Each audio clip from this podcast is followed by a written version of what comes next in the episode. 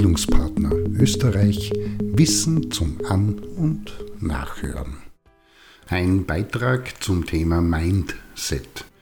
Die raschen Neuerungen, Änderungen und damit verbundenen Anforderungen in der zunehmend komplexen Welt erzeugen einen Anpassungs- und Veränderungsdruck wie nie zuvor.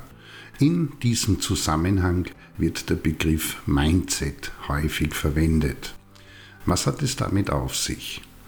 Der Begriff kommt aus dem Englischen und hat eine Reihe von altbekannten Synonymen Einstellung, Denkweise, Haltung, Mentalität oder man könnte auch Weltanschauung dazu sagen. Fakt ist, das jeweilige Mindset, die Einstellung, die Art, wie der Mensch fühlt und handelt, wird durch seine sowohl positiven wie negativen Erfahrungen geprägt.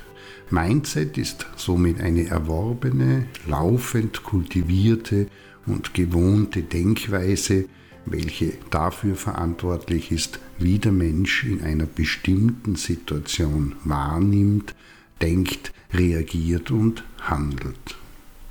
In der Mindset-Theorie zeigt Carol Dweck, Motivationspsychologin aus Stanford, USA, welche Implikationen die Überzeugungen von Personen bezüglich ihrer Intelligenz und anderen Persönlichkeitsmerkmalen Intro- und Extrovertiertheit, Emotionalität, Neugier, Offenheit und anderes auf ihr Leben und Lernen haben.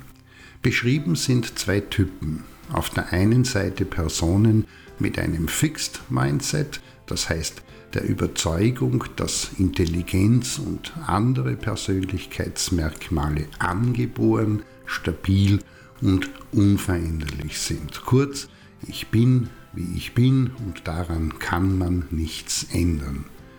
Demgegenüber gibt es Menschen mit einem Growth Mindset, also einer wachstumsorientierten Überzeugung, die diese Variablen, also Intelligenz oder Persönlichkeitsmerkmale, eher als durch Lernen, Anstrengung, Training, Übung und Arbeit veränderbar ansehen. Kurz, ich bin nicht wie ich bin, sondern ich bin, was ich aus mir mache. Was heißt das in der Praxis? Personen mit einem stabilen und statischen Selbstbild sind dadurch charakterisiert, dass sie Herausforderungen eher meiden, wenn Niederlagen zu befürchten sind und sie davon überzeugt sind, nicht das nötige Talent für eine Aufgabe mitzubringen. Sie entwickeln sich in der Regel nur in bestimmten Bereichen weiter, nämlich in genau denen, wo sie ohnehin schon gut sind und die Fehlerquote nicht allzu hoch ausfallen wird. Und sie sehen in einem Fehler ein Urteil und haben daher erhöhte Ängste im Zusammenhang mit Fehler machen. Daraus resultiert ein Gefühl zu versagen, wenn eine neue Aufgabe nicht auf Anhieb gelingt. Die Folge ist, sie können kaum mit Niederlagen umgehen. Warum? Ganz einfach, weil sie ihren persönlichen oder und beruflichen Erfolg auf ihre Anlage, Herkunft oder ihre angeborenen Talente zurückführen. Dazu im Gegensatz sind Personen mit einer dynamischen Überzeugung und einem wachstumsorientierten Selbstbild neu und wissbegierig und entwickeln sich in jedem Bereich weiter, der sie interessiert bzw. der an sie herangetragen wird. Ihnen geht es darum, Neues zu entdecken, zu erlernen und zu beherrschen. Sie sind davon überzeugt, mit dem nötigen Einsatz auch schwierigste Anforderungen meistern und bestehen zu können. Sie setzen ihre Lebensträume aktiv um, weil sie wissen, sie haben es selbst in der Hand und sehen Fehler oder Misserfolge als Chance, besser zu werden und daran zu wachsen und sich weiterzuentwickeln. Daher ist es auch nicht verwunderlich, dass die Gehirnaktivität von Menschen mit wachstums- und veränderungsorientierten Überzeugungen und Selbstbildern bei der Herangehensweise an Lösungen von Aufgaben und Problemstellungen wesentlich aktiver sind. Beeinflussen kann man den Wechsel von statischen zu dynamischen Überzeugungen, indem man bei sich selbst und anderen primär das Bemühen, die Anstrengung, den Versuch und die Übung mit Lob und Anerkennung bedeckt, anstatt bloß erfolgreich ausgebildete Fertigkeiten und Kompetenzen zu betonen.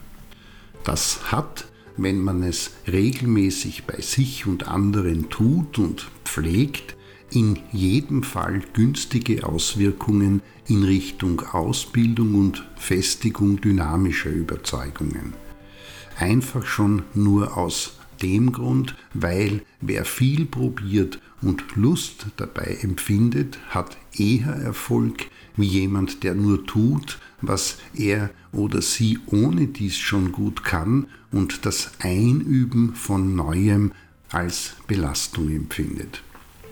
In diesem Sinne, und das muss man in diesem Kontext beachten, damit niemand in eine Schublade gesteckt wird, kein Mensch hat nur das eine oder das andere, sondern immer eine Mischung davon, bei dem die eine oder andere Seite privat oder und beruflich mehr oder weniger ausgeprägt bzw. betont ist.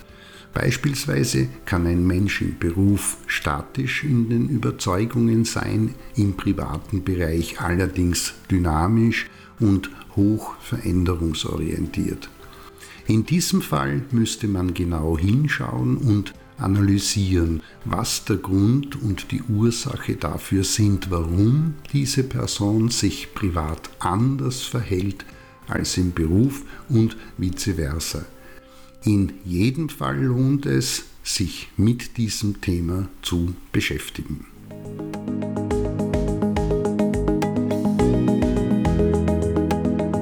Das war Bildungspartner Österreich Wissen zum An- und